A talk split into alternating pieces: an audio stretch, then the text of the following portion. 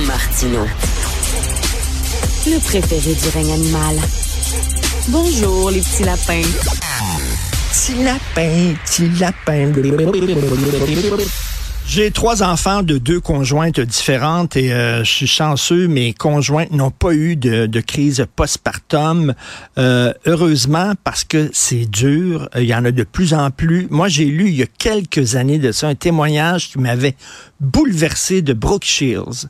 J'aime Brooke Shields, pas tellement en tant que comédienne, en tant que femme, je la trouve brillante, euh, allumée, puis elle avait fait une très grosse crise de postpartum, une dépression finalement que tu as après avoir accouché, puis elle avait eu peur de tuer son enfant. Et vraiment, là, elle dit, et elle, est tombée dans un trou là, très profond. C'était très difficile. C'est un tabou. On en parle peu. Chaque fois qu'on parle de maternité, oh, c'est beau, la maternité, c'est fantastique. Non, il y a des bouts tough, il y a des bouts d'avoir des enfants.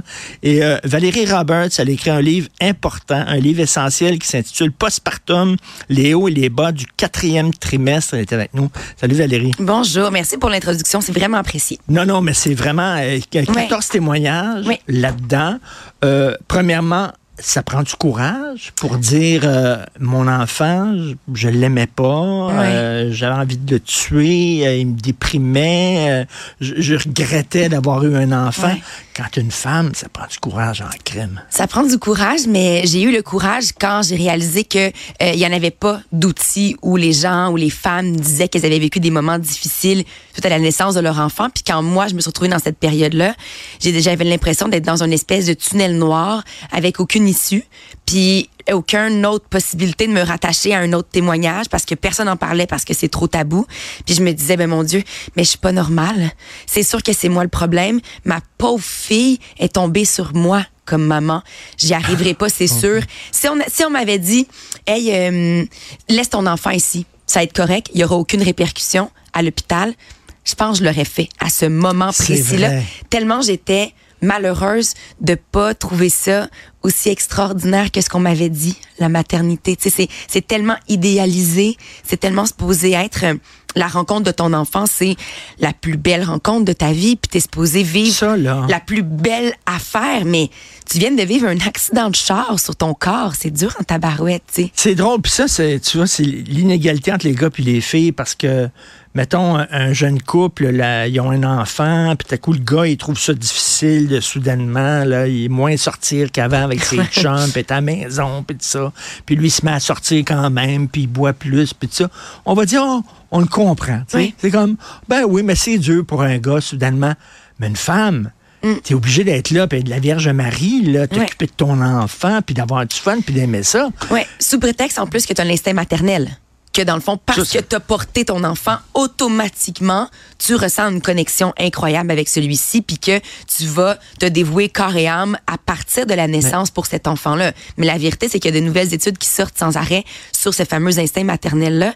Puis ce qu'on confirme, c'est que des hommes ont l'instinct maternel, puis des gens qui adoptent, donc qui n'ont pas un enfant biologique, développent l'instinct maternel. Parce que c'est quoi? C'est l'ocytocine qui se développe quand on est près d'un enfant. Juste dire, j'ai une collègue ici, je Ouais. lui parlais l'autre jour, puis euh, elle, elle est jeune, puis j'ai dit, ça te tente d'avoir des enfants? Elle n'est pas sûre, elle n'est pas sûre qu'elle va en veut.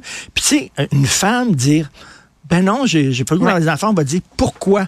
Tellement. Mais je m'excuse, puis toi, t'en as eu, pourquoi t'en as eu? Ben Pourquoi oui. je devrais répondre à cette question-là? Mais pourquoi? je pense que la, le lien entre la femme et la maternité, c'est extrêmement fort. Hein? Tu sais, je veux dire, c'est comme si on a l'impression qu'une femme, dès qu'elle est au monde, elle va materner les enfants des autres. Puis parce qu'il y a un bébé dans une pièce, elle va devenir en larmes. Puis parce que parce que c'est une femme, elle va vouloir un enfant. Pourtant, c'est pas toutes les femmes qui vont en vouloir. Tu sais. Puis là, je reviens au sujet de mon livre, mais Oui, c'est oui. pas toutes les femmes dès qu'ils ont un enfant à la naissance qui font Wow, C'est ma vocation. Enfin, je me suis trouvée, tu sais. Puis parce qu'on n'en parle pas, ça engendre des situations extrêmement difficiles. Tu le dis dès le départ, Brooke Shields qui dit, moi, je pensais mettre fin à la vie de mon enfant, mais tu sais, moi, depuis, ça fait deux semaines que mon livre est disponible. Ça fait deux semaines que j'ai des témoignages. Puis encore hier, j'ai reçu trois témoignages de gens qui avaient assisté dernièrement aux funérailles d'une femme qui, dans sa période postpartum, avait mis fin à ses jours. Mais- Mais, mais- ça, pour moi, ça, c'est, c'est, Mais c'est quoi? C'est un- C'est un inacceptable. débalancement hormonal Ouais. qui se passe à l'accouchement? J'ai fait un balado euh, qui s'appelle aussi Postpartum, Ben, on va- qui on est va- disponible sur Cube. On excuse-moi. va y revenir. Oh, ben, on écoute la extrait? bande-annonce tout de suite. oui, on parfait. écoute la bande-annonce de ce balado-là. Quand j'ai accouché de ma fille, j'ai été choquée par l'intensité des émotions que j'ai vécues les semaines après. Je me suis sentie seule, coupable de pas aimer ça, la maternité. On véhicule tellement l'image de l'expérience ultime. C'est ça qu'il faut vivre dans la vie. Il faut que ce soit parfait. Je comprenais pas que moi, ben, ce l'était vraiment pas parfait. J'ai tellement trouvé ça laborieux que j'en ai écrit un livre intitulé Postpartum, les hauts et les bas du quatrième trimestre. Puis ben là, je veux en parler encore plus. Fait j'en fais une série balado. OK, vous devez écouter ça. Les gars aussi, là, pas Ouais, rien que vraiment. les filles, vous devez écouter ça. C'est un balado. Vous pouvez trouver ça dans notre euh, bibliothèque euh, balado euh, à Cube. Ouais. Deux épisodes actuellement qui sont Oui. disponibles. Le premier, c'est la chute d'hormones. Le deuxième, c'est l'allaitement. Ouais. La chute d'hormones. Ben, c'est ça. J'en parlais justement parce que c'est ça les hormones qui deviennent incontrôlables au moment de la naissance de l'enfant. Puis dans le premier épisode, là, je tomberai pas dans les termes techniques parce que j'ai tout enregistré ça pour être sûr que c'était la bonne affaire, mais j'ai parlé avec une endocrinologue qui s'occupe donc des hormones chez l'être humain et qui, elle, s'occupe de la postnatalité particulièrement. Et euh, elle me disait, le débalancement hormonal, c'est vraiment comme si c'était un diachylon qu'on enlevait. C'est un plaster.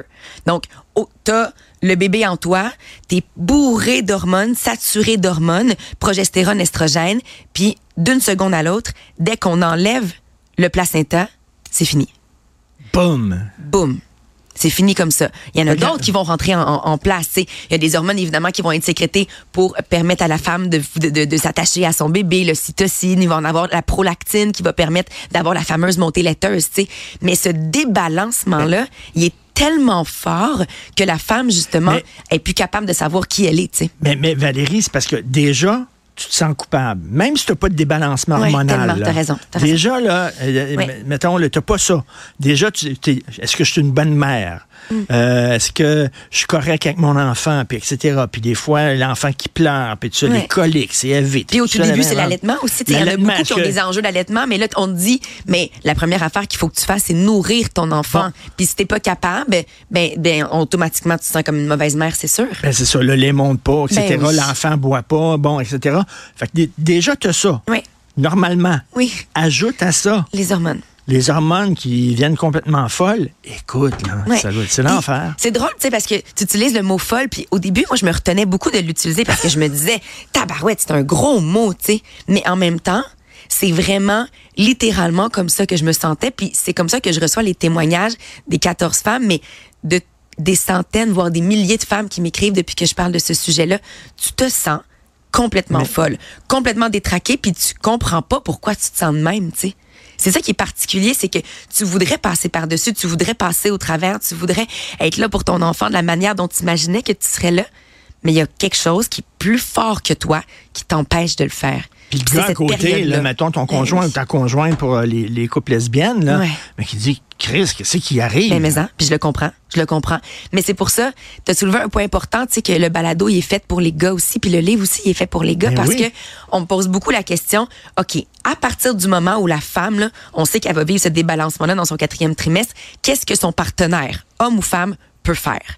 Premièrement, se renseigner, comprendre que sa blonde, elle va vivre des affaires spéciales, puis qu'il faut l'accueillir sans aucun jugement, tu sais. Puis qu'on va pouvoir se dire, hey mon Dieu, mais elle est rendue dingue, oui, ça se peut qu'elle soit un peu dingue. Fait accueillir, empathie, compassion, puis aussi, essayer là, je, je répète toujours ça, mais essayer de, de lui enlever la charge mentale, mettons, tu sais. Le lavage, la maison, les affaires. Il y a plein de cultures à travers le monde où il y a les relevailles qu'on appelle. Il y a plein de monde qui arrive chez la femme qui prend pas le bébé. Parce que le bébé, la femme, elle en a besoin pour s'en sortir. Mais qui vont laver la maison, faire le ménage, faire de la bouffe. C'est ça qu'il faut faire.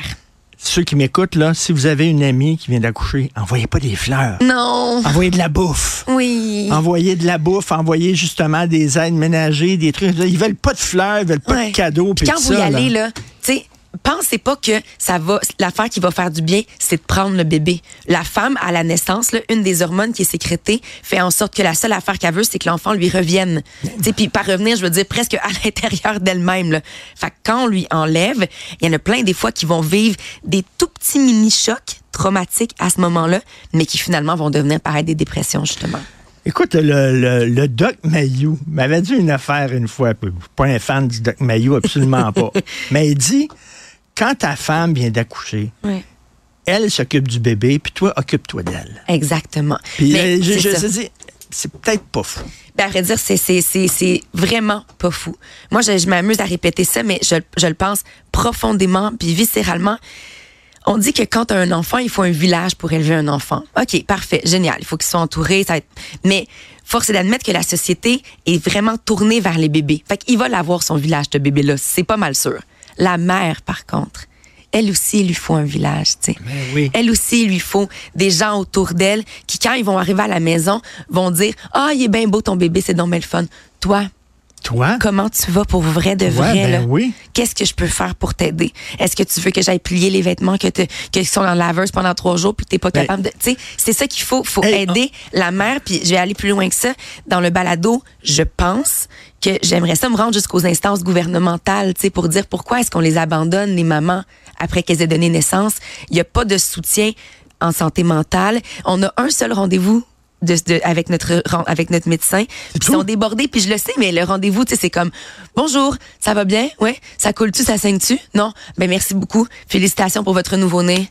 Ciao bye. Mais tabarnouche moi mon périnée là c'est un muscle là, qui a été tellement squeezé par la naissance de mon enfant puis même par la grossesse il va pas bien là il a besoin d'aide, je suis sur la RQAP, j'ai 50% de mon salaire, puis il faut que je paye 150 pièces au privé pour aller voir une physio périnéale pour pouvoir renforcer ça.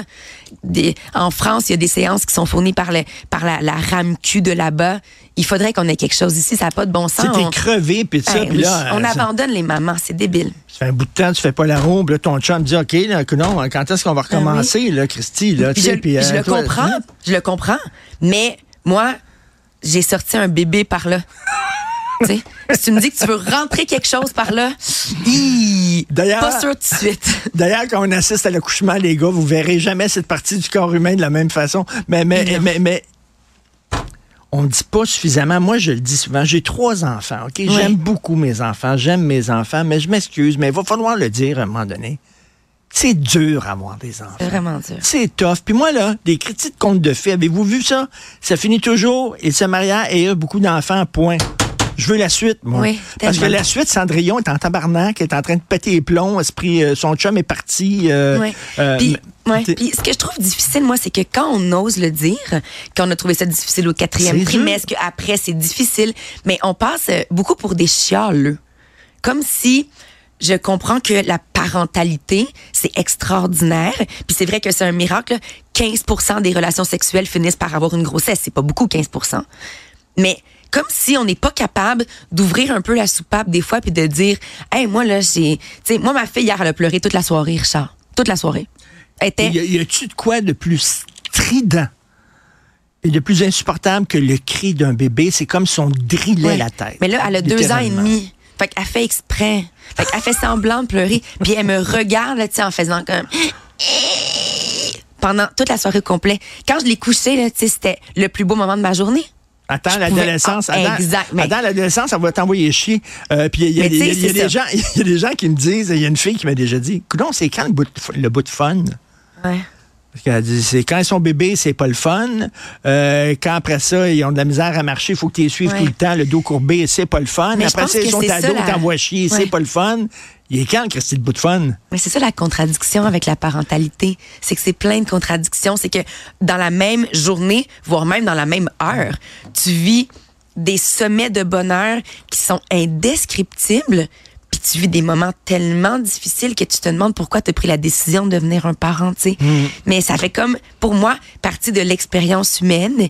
Puis tant et aussi longtemps qu'on en parle, puis qu'on est ouvert, puis qu'on sait qu'il y a des gens qui vivent des difficultés tellement basses, qui en font des psychoses, puis des dépressions sévères, voire même des tentatives de suicide, voire même des suicides qui réussissent. Ben si on n'est pas capable d'en parler, on s'en va dans le mur, là.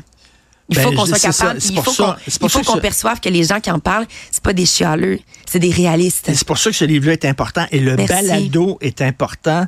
Euh, il y a Catherine Levac qui témoigne là-dedans. Il y a Léane Labrèche d'Or. Oui. Il y a 14 femmes qui témoignent de ça. Oui. Euh, il faut briser le tabou.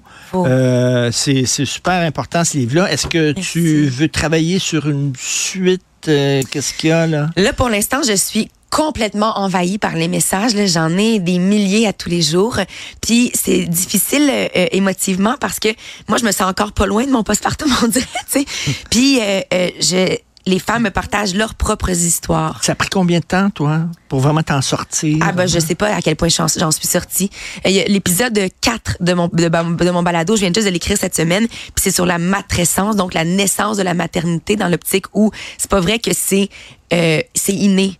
Faut apprendre à devenir une mère, tu sais. Mais ça, les spécialistes estiment que ça dure Ben entre deux ans et demi et trois ans. Fait que là, moi, ma fille a deux ans et demi. Fait que je pense que doucement mais sûrement, je m'en sors, mais pas encore à 100 Cela dit, le livre, je sais pas si je veux en faire une suite. Le balado, je veux certainement le pousser beaucoup plus loin.